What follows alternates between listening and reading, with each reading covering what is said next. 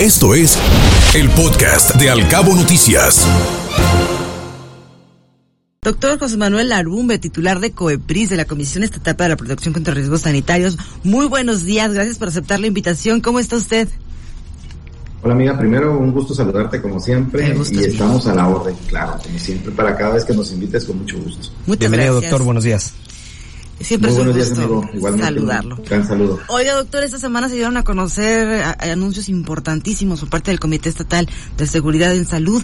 Uno de ellos que nos llama poderosamente la atención es la eliminación del semáforo epidemiológico del que ya estábamos acostumbrados luego de dos años y medio de pandemia. Ahora, ¿cómo se va a medir el riesgo de contagio si ya no hay un semáforo? Los aforos en los negocios, ¿cómo, cómo se va a manejar esto? Sí, a- estamos acorde a lo que manejaba ta- también el gobierno federal. Como el gobierno federal, la vigencia de este semáforo queda sin efecto a partir de, cierta fecha. Aquí en el estado también, la sustitución del sistema de alerta sanitario para Baja California Sur, pues a partir del 5 de mayo eh, se ha venido empleando uno que regularmente ya lo conocían los medios también. Ahora se va a emplear para establecer ciertos niveles de alerta sanitaria por la mención de siguientes criterios. Por ejemplo, uno es la capacidad de respuestas de los hospitales, cobertura de la vacunación, defunciones ocurrida por semana, casos positivos detectados cada 30 días, eh, tasa de casos nuevos por cada 100.000 habitantes en los últimos 7 días y porcentaje de pruebas PCR para COVID eh, positivas en los últimos 7 días. Es un, es un cuadro que se está manejando y que se va a estar analizando cada semana, pero se va a sesionar cada 15 días en la medida de que podamos estar nosotros con la opción, en caso que subieran los casos o algún dato de alerta, pues sesionar extraordinariamente cada semana. Esto se hace porque gracias a, al trabajo que se ha venido realizando, gracias a la vacunación, a diferentes factores, ahorita el porcentaje de contagio es muy mínimo y eso nos puede permitir hacer cambios en este sistema de alerta sanitaria. Ay, Ay, ay. Sí, Guillermo, Sí, Guillermo, adelante. adelante. Escuchamos atentamente sus comentarios, doctor Lerumbe. Una cosa que también se comenta mucho en ese sentido es lo que se ha visto en otros países ahora con el aumento de casos, en el caso, por ejemplo, de China. No se considera desde el punto de vista científico todavía muy pronto esta toma de decisiones. En algunos países se ha visto eh, una especie de retroceso en este sentido. ¿Qué opinión tiene usted al respecto de esto que también es comentado eh, socialmente? Sí, no, se le da seguimiento inclusive en los casos que se da, como bien lo comentas, en otros países que ha aumentado un poquito ciertos casos, diferentes cepas, pero se le da seguimiento y se le da sobre todo a los niveles que se está manejando en el Estado. El hecho de decir vamos a sustituir ese sistema de alerta no significa que bajemos la guardia, inclusive eh, en la página de cueprisbcs.gov.mx hoy vamos a publicar el protocolo que se está manejando porque muchas veces nos confundimos, creemos que ya quitar el cubreboca en espacios abiertos es ya no usar el cubreboca y no es así. Es no bajar la guardia, seguir cuidándonos, eh, sobre todo, por ejemplo, eh, yo lo he comentado mucho en, en, diferentes entrevistas, no esperar enfermarnos, cuidarnos. Tomar alguna, este, alguna vitamina que mejore las defensas o algún, eh, los, la alimentación lo mejor que podamos, eh, acudir al médico en caso de sentirnos mal, de llevar bien el tratamiento para evitar complicaciones, pero sobre todo estar atentos a la familia también, a la gente que tiene más vulnerabilidad de, enfermedad, de enfermarse, de acudir al médico y llevar un tratamiento completo. Si lo hacemos así, yo creo que nos estamos cuidando todos. Ahorita la indicación principal es no bajar la guardia, eh, mucha gente lamentablemente ya no lo usaba el cubreboca en, lugares abiertos y era la demanda inclusive de mucha gente. Entonces se tomó consensada esta decisión, pero no es para decir ya pasó la, la pandemia, ya no hay que cuidarnos, no, al contrario, eh, inclusive muchos eh, se llenó mi, mi teléfono de mensajes diciendo, ah, ya no se usa el cubreboca. No, no, a ver, lugares abiertos para que podamos nosotros seguir con la vigilancia de protocolo, de sobre todo el gel antibacterial que ha funcionado mucho, el uso correcto de cubreboca en lugares cerrados o en lugares donde hay demasiada aglomeración de personas y en lugares abiertos inclusive hay gente que lo va a seguir usando porque esa decisión no significa que ya no lo puedan usar, es a decisión. Si yo ya no quiero usarlo, ya no es obligatorio, pero hay que seguir cuidándonos.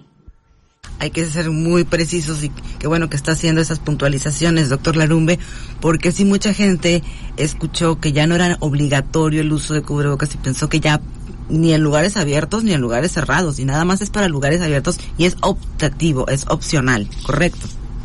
Así es, inclusive se recomienda a personas que tienen alguna enfermedad, que son eh, con sus defensas bajas, que lo sigan usando inclusive en lugares abiertos.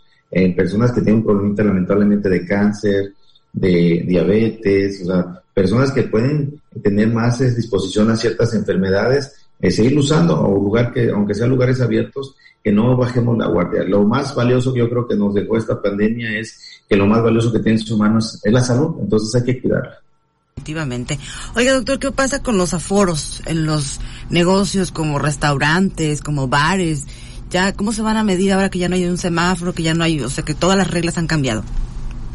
Sí, eso ya se va a quedar a disposición de los ayuntamientos, inclusive el horario, el horario ya de los eh, lugares nocturnos eh, ya depende totalmente del ayuntamiento a los horarios que ellos establezcan. El aforo eh, ya no vamos a vigilarlo como tal, ya pueden estar a su capacidad. Lo que sí vamos a estar checando nosotros en los lugares cerrados es que haya un, protocolo al inicio, que es la entrada, que haya gel antibacterial, que esté eh, un filtro, que esté una persona, de todos modos, eh, si es lugares cerrados, que usen el cubreboca. Y sobre todo que eh, sigamos las medidas que los ayuntamientos vamos a estar en continuo contacto, que es protección civil, inspección fiscal, y que ellos van a tomar ya ciertas determinaciones ya por municipio y que nosotros vamos a apoyar en que se dé el seguimiento. La COEPRI seguirá haciendo recorridos de inspección, de vigilancia en los diversos establecimientos para eh, cerciorarse de que se estén cumpliendo las normas de higiene o ya no se van a hacer estos recorridos.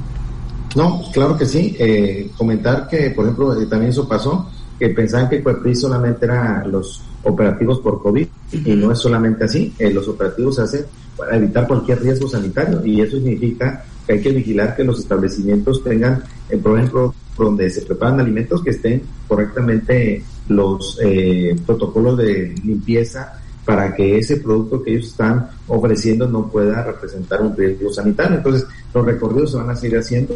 De hecho, eh, tenemos reunión más tarde con Inspección y Protección Civil de los Cabos, donde vamos a llegar a acuerdos para estos tipos de operativos que se van a seguir realizando. Se van a seguir realizando, eso es importante para no relajar las medidas. Así es. ¿Aproximadamente cuántos inspectores o cuántas personas colaboran con usted aquí en Los Cabos como COEPRIS, doctor? En todo el estado tenemos 53 verificadores. Sí. Eh, en lo que es en la parte de Los Cabos son cerca de 14 verificadores que tenemos y así en diferentes municipios este, este número que, estoy dando. Eh, sobre todo que en COEPRIS reconocerle a toda la gente que pertenece a nuestra este, eh, comisión, porque son gente muy entregada que inclusive a veces pues hacen hasta dos o tres funciones con la camiseta bien puesta. Entonces reconocerles ese trabajo y agradecerles. Qué bueno. Sí, adelante Guillermo. Doctor Larumbe, ¿cuál es su pronóstico para conforme vaya avanzando este año 2022? Se viene el verano, pero después regresará el invierno donde aparecen de nueva cuenta infinidad de enfermedades respiratorias. Sabemos que uno de los de las etapas del año también se agravó en materia de registro de lo que pasó en la pandemia. ¿Cuál sería su pronóstico en ese sentido, sobre todo considerando el contexto del avance en la vacunación?